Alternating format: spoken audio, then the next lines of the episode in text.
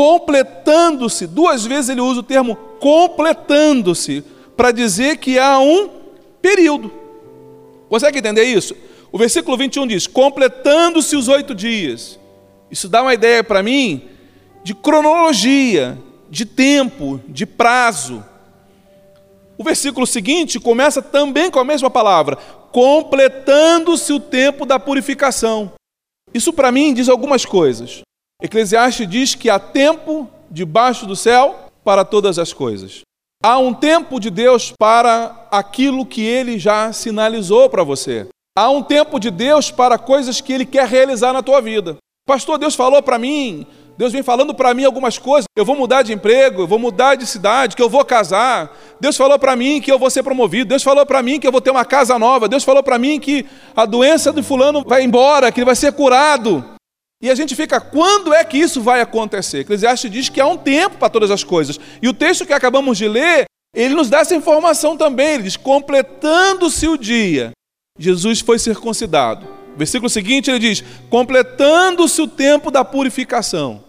Há um tempo de Deus para se cumprir na tua vida todos os propósitos dele. Fique calmo. Eu sei que às vezes nos angustia no meio do caminho. A gente tem uma promessa, a gente tem uma palavra liberada de Deus para as nossas vidas e a gente quer o quanto antes que isso se cumpra, não é verdade? A gente quer que isso cumpra logo. Mas, irmãos, se aquilo que Deus tem para mim, se ele chegar um segundo antes, pode ser que não seja a benção. Se chegar um minuto depois, pode ser que não seja a benção. A minha prima, ela é pastora em Brasília, pastora Célia Oliveira, e ela me ligava às vezes e falava, primo, na verdade ela é prima da minha mãe. Ela dizia, primo, você sabe que você tem chamada, não sabe, para pastorear? Eu falei assim, sim, Célia, eu sei. E aí, você não vai fazer nada? Eu falei, eu não. Mas você não sabe que tem chamada? Eu falei, eu sei. E tu não vai fazer nada? Eu falei, não. Vou te explicar por que não, Célia. Porque não sou eu que abro essas portas. Não sou eu que boto a mão na fechadura e, e viro o segredo da chave para a porta abrir. Quando Deus fizer isso, vai ser o Senhor quem vai fazer. Não serei eu. Agora eu te garanto, Célia, que quando Deus abrir, eu não vou ficar um segundo do lado de fora, mas também eu não quero ir um segundo depois. Fique atento para aquilo que Deus vai fazer na tua vida. Fique atento para os sinais. Fique atento. O povo tinha que caminhar no deserto quando a nuvem andava. Quando a nuvem se movia, o povo seguia junto. Então você tem que estar atento aos sinais de Deus. Fique atento. Os documentos do apartamento que você quer comprar, você já conseguiu juntar tudo? Já tirou todas as xerox, todas as certidões? Já fez tudo o que tinha que fazer? Não, pastor, estou esperando. Esperando o quê? Faça logo. Pastor, estou querendo um carro. Já tirou tua carteira de habilitação? Não, pastor, ainda não. Então tire. Porque uma forma de você demonstrar que tem fé, que o carro está chegando, é você se antecipando tirando a sua carteira. Essa é a sua parte. Tirar a carteira de habilitação, cabe a você. Mandar o carro, cabe a Deus. Comece a agilizar algumas coisas você sabe o que Deus está falando com você há algumas coisas que você precisa fazer, mas outras coisas é Deus quem vai fazer na sua vida. Amém? O versículo 22 diz: completando-se o dia da purificação deles, ou seja, 34 dias depois. Por quê? O tempo da purificação para o parto era de 33 dias. A criança ela tinha um período de 33 dias de purificação, se fosse menino. Provavelmente, esse episódio que nós estamos lendo está acontecendo 34 dias depois de Jesus ter nascido. Você pode ler isso em casa depois. Levítico capítulo 12, versículo 4, ele vai falar sobre isso. É importante que você anote e consulte em casa depois. José e Maria levaram o bebê a Jerusalém para o apresentarem ao Senhor. Portanto, eles cumprem o que está escrito em Números capítulo 18, 15 e 16. Eles vão lá, circuncidam os meninos, pegam Jesus agora e eles saem de Nazaré, uma cidade pobre de Israel, que está a cerca de 100 quilômetros de Jerusalém. 100 quilômetros dá o quê? Daqui a Joinville? Não, Joinville dá mais. A Itajaí. Então você imagina, Maria e José são pobres, como dizia a música que nós aprendemos quando criança, né? Pobre, pobre de maré de si. Não tinha eira e nem beira, eram pobres, paupérrimos. Então você há de convir comigo que ou pegaram algum cavalo emprestado, algum jumento emprestado, ou eles foram a pé. Ainda que tenham conseguido uma montaria, um jumento ou um cavalo, pensa numa mulher que acabou de sair do resguardo, 30 dias depois de ter dado a luz.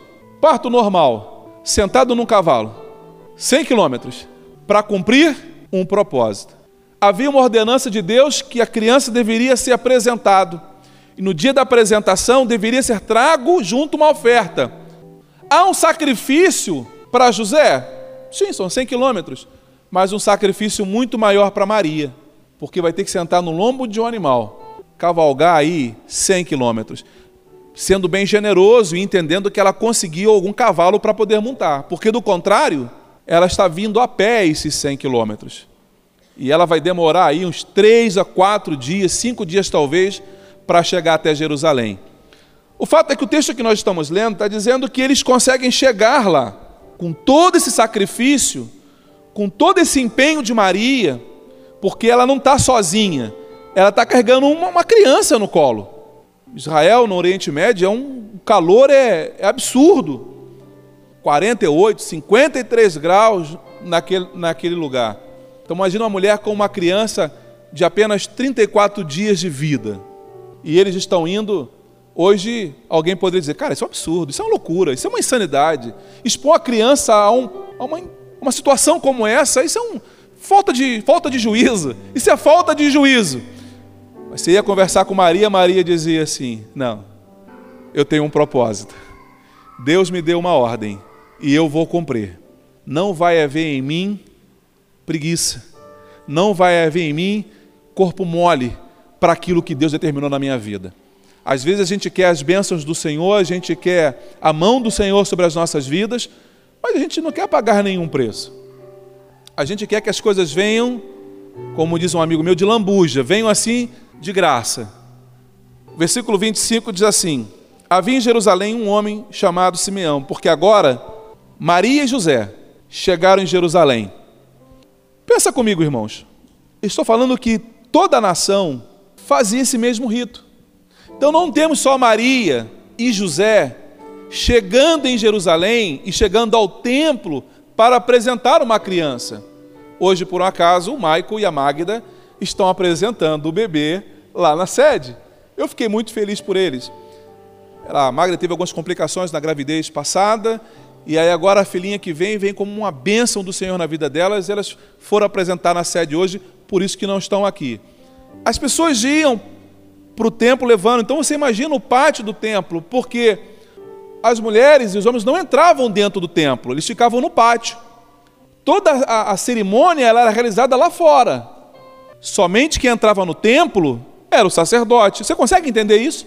Tudo que acontecia, irmãos, imagina assim, se nós aqui hoje estivéssemos todos vocês lá do lado de fora, naquele frio, e aqui dentro só eu e o pessoal do louvor, adorando. E vocês estão lá fora esperando naquele frio. Era assim que acontecia em Israel. Dentro do templo, apenas o sacerdote e os levitas. O povo ficava do lado de fora no pátio, esperando a bênção do Senhor lá do lado de fora. Então imagina comigo, está chegando um monte de mães, um monte de pais, um monte de criança para serem apresentados também. Mas o texto diz para mim para você que havia em Jerusalém um homem chamado Simeão. Ele era justo e piedoso e esperava a consolação de Israel, e o Espírito Santo estava sobre ele. Esse Simeão que nós estamos falando aqui, Simeão ele era um sacerdote, mas pelo avançar da idade, ele já não exercia mais o sacerdócio dele. Apesar de ser um sacerdote, funcionava como escala. Então ele já não ele não oficializava mais as cerimônias dentro do templo, mas ele ia ao templo. Mesmo não sendo titular, mesmo não sendo o sacerdote que ministraria naquele culto, Simeão estava presente. Isso para mim me fala algumas coisas. Cadê o fulano? Não, hoje ele não vai pregar, hoje ele não foi para a igreja, não. Ah, quer dizer que ele só vai quando ele prega? Ah, cadê o levita? Cadê o fulano do louvor? Não, hoje ele não vai louvar, hoje, como ele não está na escala hoje, ele não vem para a igreja hoje. Ah, ele só vem quando ele ministra? Ah, tá. Cadê o diácono fulano? Não, hoje ele não está na escala dos diáconos de serviço, então hoje ele ficou em casa para. Hoje ele não veio. Ele só viria se tivesse na escala. Simeão não é esse homem. Simeão ele não concorre mais à escala porque Aspas já está aposentado. Mas o texto diz que Simeão ia todos os dias ao templo. Por que, pastor, que ele ia todos os dias ao templo? Simeão ele ia ao templo todos os dias, mesmo ele não sendo o sacerdote oficial, mesmo não ministrando mais, ele ia, porque Deus havia liberado uma palavra para o coração de Simeão, que ele veria a salvação de Israel. E Simeão falou: se Deus falou isso para mim, eu não vou ver isso em casa pela televisão, eu vou ver isso lá. Então Simeão ele acordava todos os dias e ele ia para o templo. De repente alguém falava, Simeão, que onde é que você vai, Simeão? Eu estou indo para o templo. Mas Simeão, você está de idade, Simeão, para que esse sacrifício, Simeão? Não, é porque eu tenho um propósito. Deus falou comigo que eu viria a salvação de Israel. Eu vou ao templo, porque vai se cumprir na minha vida o que Deus determinou. A palavra que Deus liberou na minha vida, no que depender de mim, ela vai se cumprir. O que depender de mim, aquilo que foi dito pelo Senhor, ela vai se cumprir. Aí o Espírito Santo pergunta para você nesta noite, com respeito às palavras que o Espírito Santo falou para você, que Deus liberou para você, elas vão se cumprir na sua vida se depender de você? Você está disposto a esse sacrifício? Você está disposto a pagar o preço? Simeão não sabia quando isso ia acontecer. Simeão não sabia, ele simplesmente não sabia quando é que esse milagre iria acontecer. Ele só sabia de uma coisa: Deus é fiel, Deus não mente. Se Deus falou, ele vai cumprir. Simeão todos os dias. Lá vai Simeão. Simeão, fica em casa, homem. Não, eu vou para o templo. Ô pai, fica em casa, pai, está chovendo hoje, pai. Você tem promessa de Deus? Ah, eu tenho. Ninguém vai me segurar eu vou. Mas Simeão, o povo... eu estou indo, porque eu tenho a promessa de Deus. E não vai ser nada que vai me separar do cumprimento da promessa de Deus na minha vida. Deixa eu dizer uma coisa para você. Eu tenho certeza de que Deus liberou uma palavra para o teu coração, uma palavra de vitória, uma palavra que vai marcar a sua vida, a vida da sua família. Deus volta atrás no que ele falou? Não. Ele não é homem para que minta, e nem filho do homem para que se arrependa. Deus liberou para você uma palavra, a única pessoa que pode não receber ou contribuir para não receber aquilo que Deus determinou é você. Você é a única pessoa capaz de fechar as portas para a bênção que Deus quer liberar na tua vida. Você lembra de Saul? Foi escolhido por Deus para ser rei de Israel. Mas o comportamento de Saul fez com que Deus liberasse da sua boca a seguinte palavra: Eu tenho rejeitado a Saul e já tenho escolhido outro para mim. O único que pode impedir a bênção de Deus chegar na tua vida, Satanás não consegue colocar a mão em você. Ah, pastor, Satanás está tomando a minha bênção. Não está, não. Satanás não tem poder maior do que o poder do Senhor. Aquilo que Deus liberou para a tua vida, Satanás não consegue roubar, ele não consegue tomar. O que Deus liberou para você vai chegar para você. O único problema, o único empecilho pode ser você mesmo. Como você está vivendo? Qual é o teu comportamento? Se Simeão tivesse ficado em casa aquele dia, você já imaginou isso? Simeão foi a vida inteira ao templo para ver o milagre, a vida inteira. Acabou o culto. Não foi hoje. Ah, mas amanhã vai ser amanhã. Simeão tinha a mesma empolgação, Simeão mantinha o mesmo propósito, a mesma determinação. Pode não ter sido hoje, mas eu sei que vai se cumprir. Você tem que ter isso muito claro na tua vida. Não foi hoje que a bênção chegou? Mas eu sei que o Senhor vai cumprir. Não importa, não foi hoje, mas vai ser amanhã. Não foi hoje, mas pode ser amanhã. O texto diz para mim assim: havia em Jerusalém um homem chamado Simeão. Ele está dando nome, está dando endereço dele. o texto diz: ele era justo e piedoso. Que bom, irmãos, que o texto, Lucas, aqui ele vai identificar Simeão, porque senão eu poderia pensar que era um anjo. Nesse momento aqui em Jerusalém, em Israel, era uma devassidão terrível. Lembra que era Roma que estava no poder, era Roma que governava Jerusalém, Israel. Mas o texto diz que no meio daquela sociedade corrompida e devassa, havia um homem, um homem, não era um anjo, não era um querubim, não era um serafim, não, era um homem justo e piedoso. Irmãos, se Simeão podia ser justo e piedoso, eu também posso ser. Se Simeão era um homem, mas ele era justo e piedoso, você também pode ser. Às vezes está faltando em nós algumas coisas, algumas coisas que Deus já estartou em você, já colocou dentro de você. Você sabe do chamado que você tem, você sabe do propósito de Deus na tua vida. E esperava a consolação de Israel. E o Espírito Santo estava sobre ele. Isso significa dizer, irmãos, que ele tinha comunhão com o Senhor. Deixa eu dizer uma coisa para você aqui nesta noite. Eu sei que às vezes, quando a gente passa por situações de dificuldade na igreja, na nossa vida pessoal, a nossa tendência é procurar alguém e falar: Ô Fábio, me ajuda em oração, ajuda em oração, cara, estou passando por uma prova, uma luta terrível. Isso é comum, isso é saudável. Que os irmãos busquem apoio com outros irmãos para ajudar em oração.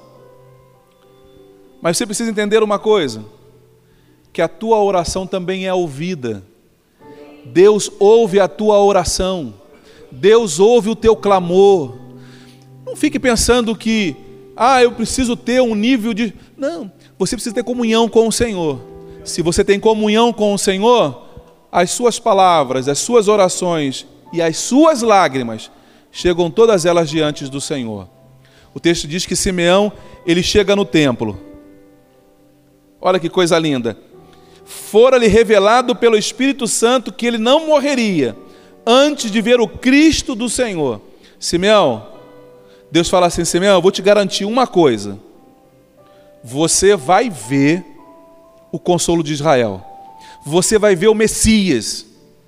Você vai ver o para, você vai ver o Messias, você vai ver o, o Cristo, você vai ver o, o, o Simeão, você vai ver. Então Simeão tinha certeza de uma coisa: se eu não vi, eu não morro. Aí, com base nesse texto, com base nesse texto, havia uma promessa de Deus para a vida de Simeão. Você conseguiu ver isso comigo aqui? Deus dizendo para Simeão que ele não morreria até que ele visse a consolação de Israel, ou seja, até que ele visse o Messias, até que ele visse o Cristo. Deixa eu dizer uma coisa para você. Deus liberou uma palavra na tua vida, assim como liberou na de Simeão. Simeão era um homem temente a Deus, um homem piedoso, um homem que não media esforços para estar na presença do Senhor. E a Bíblia diz que ele não morreria enquanto ele não visse o milagre do Senhor. Deixa eu liberar uma palavra de Deus para você. Quem é que falou que você vai morrer? Quem é que disse que você vai morrer? A palavra de Deus nesta noite é que o Senhor vai cumprir na tua vida aquilo que ele disse. Satanás quer tirar de você a paz, Satanás quer tirar de você o sossego, Satanás quer tirar de você a tranquilidade, Satanás quer deixar você nervoso, atordoado, preocupado, porque irmãos, Ontem eu recebi a ligação, sexta-feira eu recebi liguei para um amigo que me chamou no WhatsApp, eu liguei para ele do Rio de Janeiro, um amigo de quartel, serviu comigo na turma de 91. Wagner Marquines, era meu, o meu amigo de, de tropa. E ele falou para mim, ô, ô, ô, Damasceno, me ajuda em oração, cara. Eu, tô, eu tô, já tive livramento de morte duas vezes. Que isso, Wagner? Falou assim, cara, eu tenho um terreno aqui de mais de mil metros quadrados, aqui na região da, de Caxias. Eu tenho um terreno grande aqui, é um terreno show de bola. E os milicianos já fizeram emboscada para mim duas vezes para me matar, porque querem me matar, tomar conta do terreno e fatiar ele e vender o loteamento. Me ajuda em oração. Essa palavra de que tem alguém querendo matar, tira a paz de um. tira o sossego. O cara não dorme direito. Está sempre andando olhando por cima do ombro. Está sempre, tá sempre na desconfiança. Está sempre, tá sempre, meu Deus do céu. Ele vai, vai, vai abrir o carro, ele olha para o lado, olha para o outro, entra no carro e sai correndo com medo. Para no sinal, ele já fica preocupado. Há uma palavra contrária, há uma palavra de morte liberada sobre a vida dele. Mas é isso que Satanás faz. A Bíblia diz que Satanás anda ao nosso derredor. Rugindo como? Como se fosse, mas ele não é. Rugindo como se fosse um leão, buscando a quem possa tragar. Por que, que o texto diz ao derredor? Porque ao redor estão tá os anjos do Senhor. Não, aqui não. Nele você não toca, não. O que, que, que você quer? Não. Pode rugir daí. Ruge daí. E aí Satanás vai fazer o barulho que ele puder, para poder, com o barulho que ele fizer, tirar a paz que Deus está querendo dar para a tua vida. Pare de ouvir o rugido, pare de ouvir o rugido de Satanás. Comece a abrir os teus olhos espirituais e veja os anjos que Deus liberou para cuidar de você, os anjos que Deus liberou para te proteger de todos os lados. O Senhor tem liberado uma palavra. Ele é o teu guia, ele é o teu guarda, é ele que te guarda, é ele que te leva. Satanás não tem poder sobre a tua vida, Satanás não tem poder sobre você. O que ele pode fazer é barulho. A única coisa que ele vai fazer na tua vida é barulho. E para isso, a gente, quando é criança, a gente fala assim: ó, lá, lá, lá, lá, lá, lá, nem te ouço, nem te escuto. Como é que você faz com Satanás? Lá, lá, lá, lá, nem te ouço, nem te escuto. O que, que você faz? Comece a cantar. Comece a celebrar ao Senhor.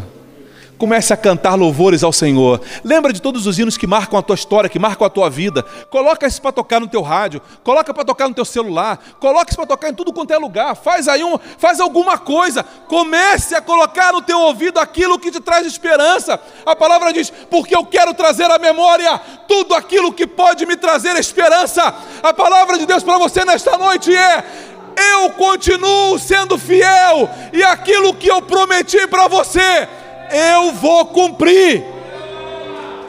Aleluia! Aleluia! Simeão esperava. Simeão esperava. Irmão, só espera quem confia. Só espera quem acredita. Simeão acreditava que Deus havia dito, Deus vai cumprir. Deus falou? Ah, Deus vai cumprir. Não, ele falou, ele vai cumprir. Eu vou esperar, porque eu sei que passarão os céus e a terra, mas as minhas palavras, diz o Senhor, não passarão. Irmãos, se nós pudéssemos entender isso nesta noite, Deus liberou uma palavra para a tua vida, creia nela. Deixa eu contar para você uma coisa. Assim que nós casamos, fomos morar em Bom Sucesso. Tempos depois eu consegui comprar uma casa, um apartamento, contra gosto, mas tive que comprar. Era o que meu dinheiro dava. Comprei um palácio de dois quartos, sala, cozinha e banheiro, num lugar top da cidade do Rio de Janeiro, Complexo da Maré. Vila do João, Pinheiro e Baixo. O, carro que a gente pegava, porque para chegar lá era difícil chegar no lugar.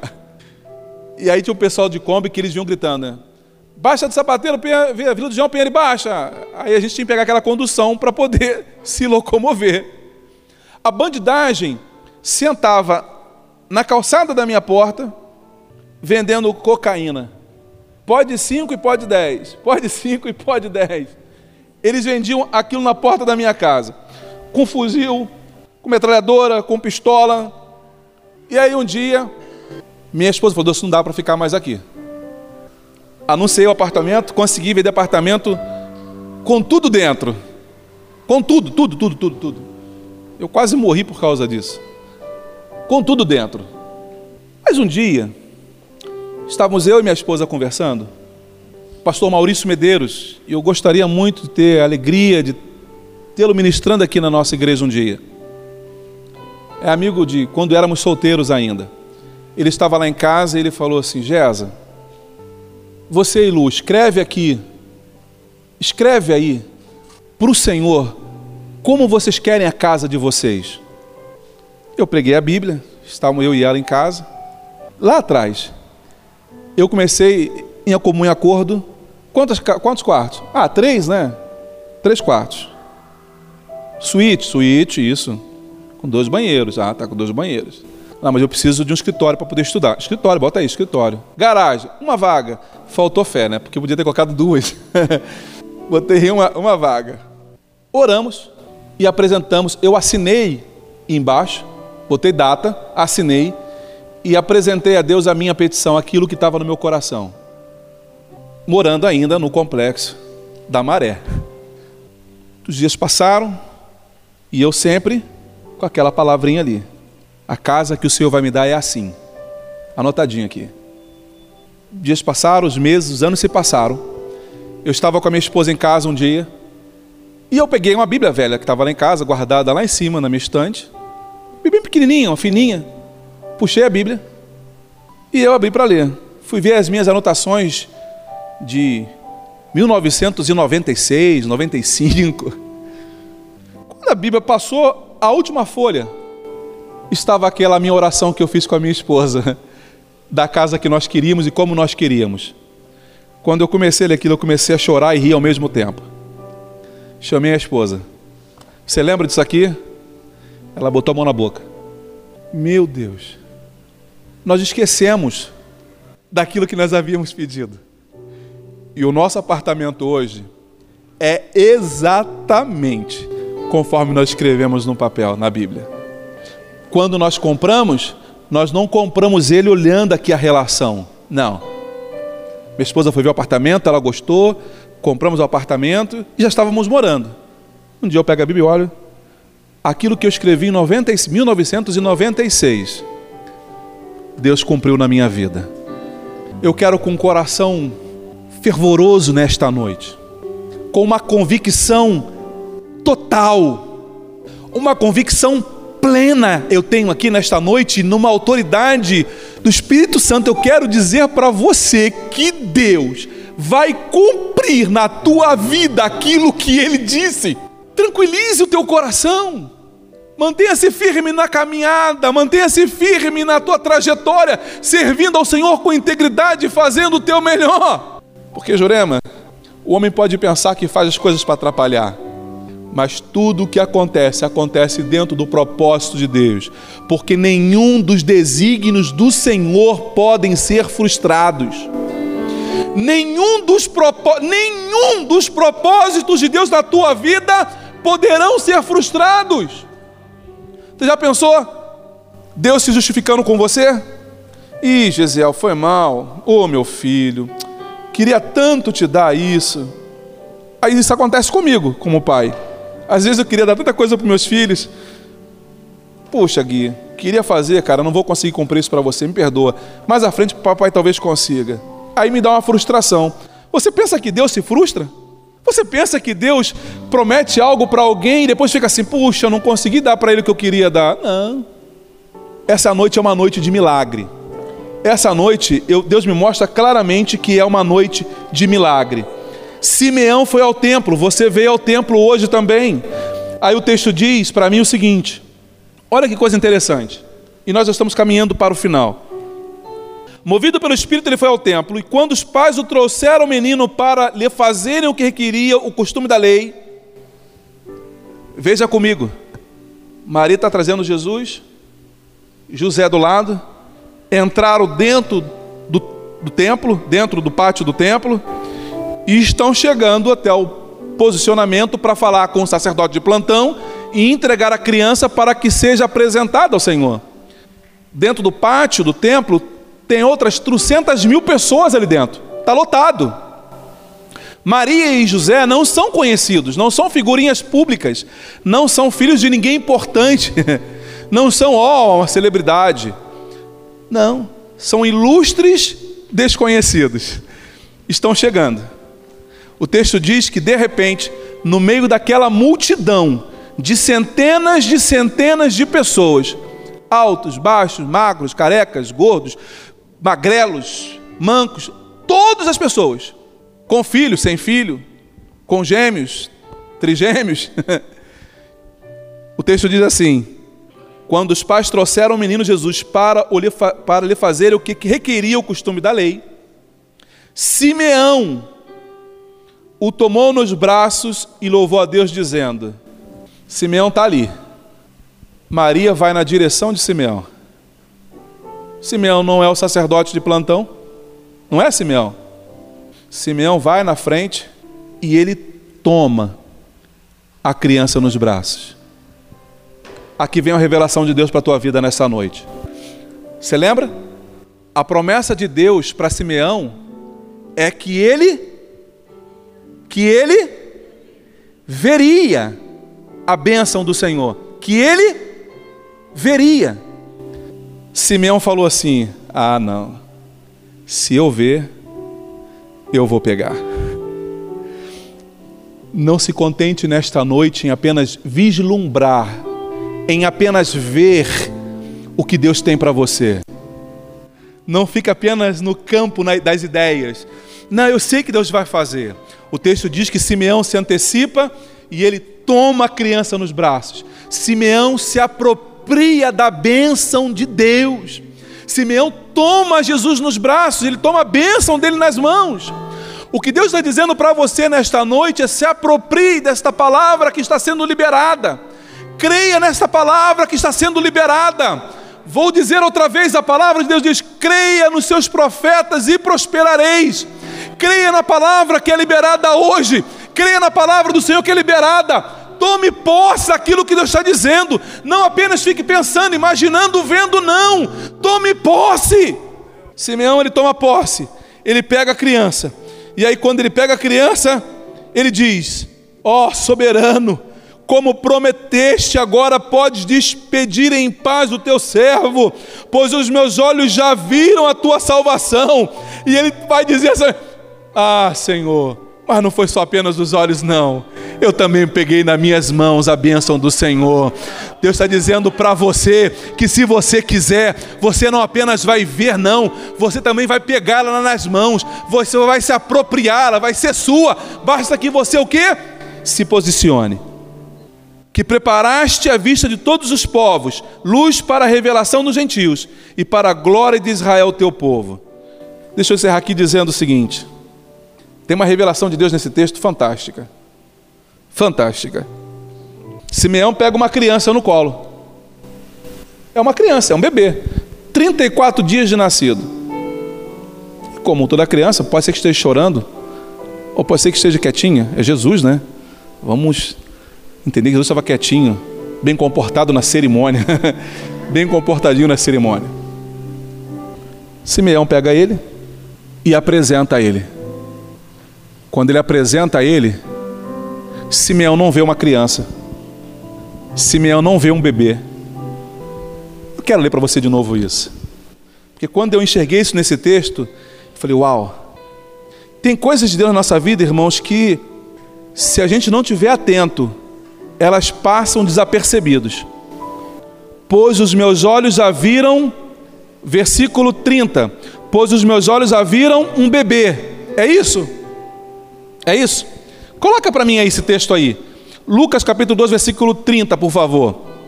Pois os meus olhos já viram uma criança. Pois os meus olhos já viram um bebezinho de 34 dias.